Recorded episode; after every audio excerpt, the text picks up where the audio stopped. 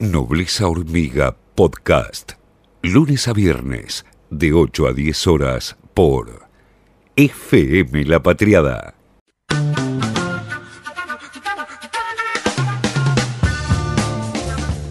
Bueno, Martín Guzmán anunció ayer un entendimiento con el Club de París. Esto significa más tiempo para pagar la deuda. Son 2.400 millones de dólares que tenía que transferir el ministro de Economía, en realidad el Estado argentino, a los acreedores que conforman el Club de París.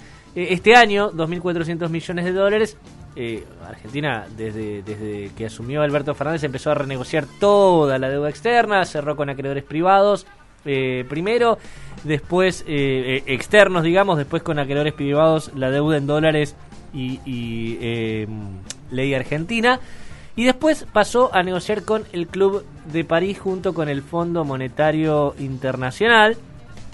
La, algunos, acreedores del Club de París le pedían a Guzmán que tenga cerrado primero el acuerdo con el FMI antes de poder negociar, eh, llegar a un, a un acuerdo con el Club de París. Los tiempos no se dieron. Por eso eh, la- fueron claves las giras de Alberto Fernández y de Martín Guzmán y de otros ministros por el viejo continente, porque allí pudieron dialogar con las autoridades europeas eh, que son acreedores de Argentina y darles, eh, explicaba Guzmán ayer en, la conferencia de prensa, darles un entendimiento integral de cuál es la situación de Argentina y cuáles son los objetivos de este país. Ayer dio una conferencia de prensa Guzmán que atípica, atípica de su puntualidad. Iba a arrancar a las 15, este es un dato de color, iba a arrancar a las 15, eh, empezó una hora y cuarto después. Eh, todo el tiempo, ¿no? Como, bueno, va a Uy, y, justo ahí con el, con el gol del Diego. yo creo que, yo creo, yo creo que hubo ahí de parte de Guzmán, que es muy futbolero, ¿no? Este cierto eh, respeto al, al horario sagrado, ¿no? De la- Quiso meter un, un gol también. Fue e- e- era lo que nos preguntábamos los periodistas económicos ayer. Bueno, eh, está anunciado para las 15, pero nos estamos acercando cada vez más a las 16.09. Hincha, hincha de gimnasia Guzmán, ¿eh? por cierto, Sí. donde- último club donde dirigió Diego Armando Maradona, para, Es- para un- aclarar. es- eh, eh, exactamente, exactamente. Se está acercando cada vez más a las 16.09. Va, va a arrancar Guzmán gritando gol. Eh, digo, en el, en el microcine del Palacio de, Agenda, de, de Hacienda. No, no es el perfil de nuestro ministro de Economía, pero para nada, para nada. No lo veía ahí gritando. De hecho, lo, lo- lo cuento varias veces en las reuniones que, que- que- que he tenido con Guzmán. Si estás a más de 5 metros, es difícil escucharle cuando habla porque el tono de voz es muy bajito. Igual hay gente que en la cancha se transforma, ¿eh? no sé.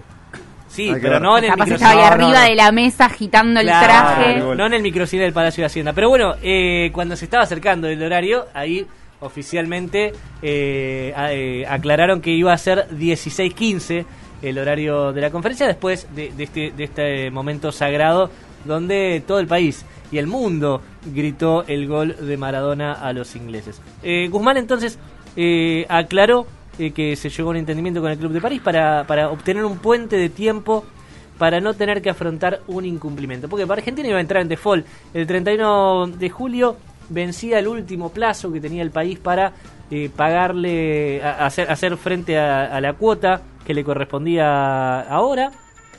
Argentina puede pagarlo, digamos. El Club de París eh, de 2.400 millones se pueden pagar. El tema es que no eh, se puede abonar solamente esto. Si Argentina no hubiera tenido a Macri antes, que, que nos endeudó por mil, 100 mil millones de dólares, de lo, de lo cual timbió todo, es decir, alimentó la fuga con esos 100 mil millones de dólares, hoy no tendríamos estos inconvenientes. La- la- el Club de París, la deuda fue renegociada por Axel Kicillof, ¿se acuerdan? En 2014. eh, y era un buen acuerdo, se podía pagar. Eh, buen acuerdo en el sentido, era sustentable, ¿no? El acuerdo al que había llegado Kicillof en 2014. No esperaba Kicillof que Macri iba a endeudar al país eh, por 100 mil millones de dólares. eh, al En dos punto- años, además. En dos años. Claro. En 2018 se pudrió todo. Y, y bueno, iba, iba a haber todo este problema, es- esta masa de deuda en el medio que iban a complicar eh, el escenario futuro. Eh, lo que hizo entonces Guzmán es dar, dar- dar más tiempo. El Club de París decía, bueno, ¿cómo le pagás a China y a nosotros no? Que, que nos debe menos plata, eso es un hecho. Eh, pero bueno, va a tener hasta marzo del año próximo para llegar a un acuerdo, lo que también le da tiempo para acordar con el Fondo Monetario Internacional con negociaciones que van avanzando. Eh, obviamente no va a haber, eh, no va a estar cerrado en, las próximas semanas, pero eh, capaz para fin de año podemos llegar a tener algún escenario mejor con el FMI y también con el con el Club de París, por Me, supuesto. me imagino que esta- estos acreedores tendrán en cuenta el contexto de pandemia, además que estamos viviendo. Sí, sí, me por quiero supuesto. imaginar. Por supuesto, por supuesto. De hecho, eh, el Fondo Monetario Internacional eh, puede llegar a, que, a, pretender hacer una revisión de los eh, indicadores de Argentina, lo que se llama el artículo 4, cumplimiento del artículo 4, que es ir al país a, revisar las finanzas, a revisar lo- los números macro, etcétera. El Fondo Monetario suspendió en todo el mundo esta actividad, que, es algo que quizás le correspondería. Es como tomarle examen a los países, eh, la suspendió en todo el mundo, por eso es que no se lo está pidiendo Argentina, por la pandemia justamente, ¿no? Eh, eso, eso lo anunció Guzmán entonces a las 16.15. Antes, antes, al mediodía, se reunió Alberto Fernández eh, con Culfas, con el ministro de Agroindustria Luis Basterra, junto con la mesa de enlace eh, y los eh, frigoríficos, que los invitó a la mesa de enlace, le invitó para darles a conocer el anuncio. No los hizo partícipes de la decisión, eh, pero sí les dio a conocer el anuncio y les dijo a partir de hoy vamos a empezar a trabajar juntos en un plan estratégico nacional, ¿sí? Se, no se quedaron conformes en la mesa de enlace. Chetoni decía que este el presidente de la, de la Federación Agraria, ¿no? Decía que lo anunciado por el gobierno no es lo que esperábamos, no está claro cómo se implementará, eso lo decía ayer a, a la salida del encuentro, pero eh, quedaron eh, conformes, eh, puerta cerrada, quedaron conformes con que por lo menos ahora van a poder exportar el 50% eh, por, por un plazo limitado, pero después van a poder volver a exportar lo, que se hacía antes.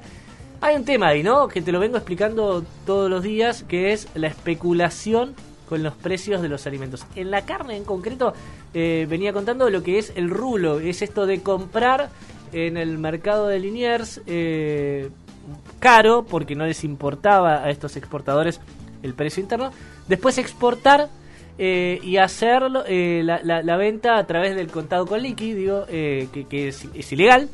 Y además vender también triangulando. Bueno, son hechos que se daban todo el tiempo. La FIP, el Ministerio de Agricultura, eh, todos los organismos de control argentino encontraron un montón de empresas que hacían esto, un montón. Y te conté incluso el caso de una que eh, ni siquiera fue a, reclamar la carne que el, Estado le dejó embargada. Digamos, el, Estado encontró eh, una exportación ilegal, decomisó eh, la carne y nadie se presentó nunca a, a reclamar nada. ¿Por qué? Porque son todos tránfugas estos. Bueno, ayer el, el ministro de Desarrollo Productivo justamente se refirió a esto que vengo hablando hace ya un mes, que es el tema del rulo y todo, todo la poca transparencia, opacidad que hay en este mercado.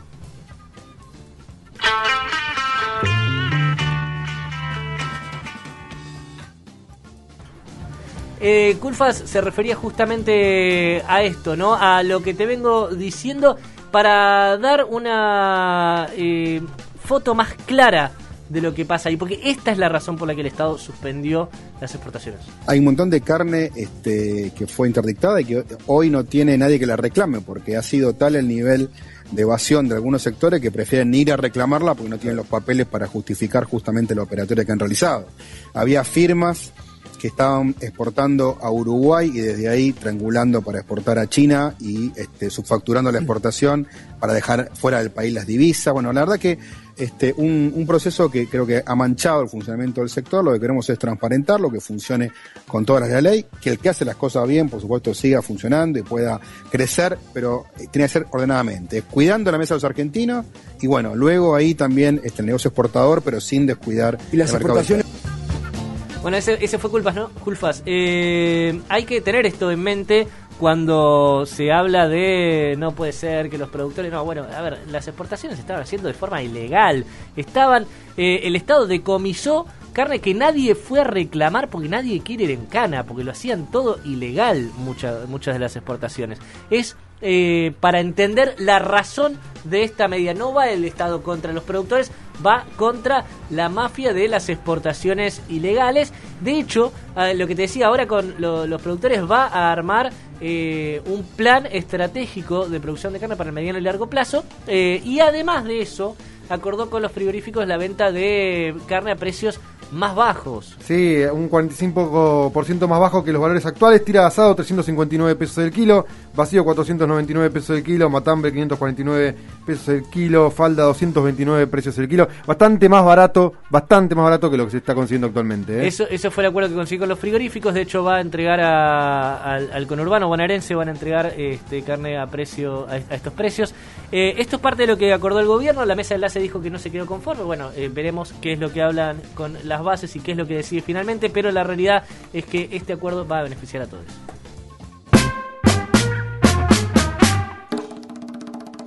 Nobleza Hormiga Podcast. Lunes a viernes de 8 a 10 horas por FM La Patriada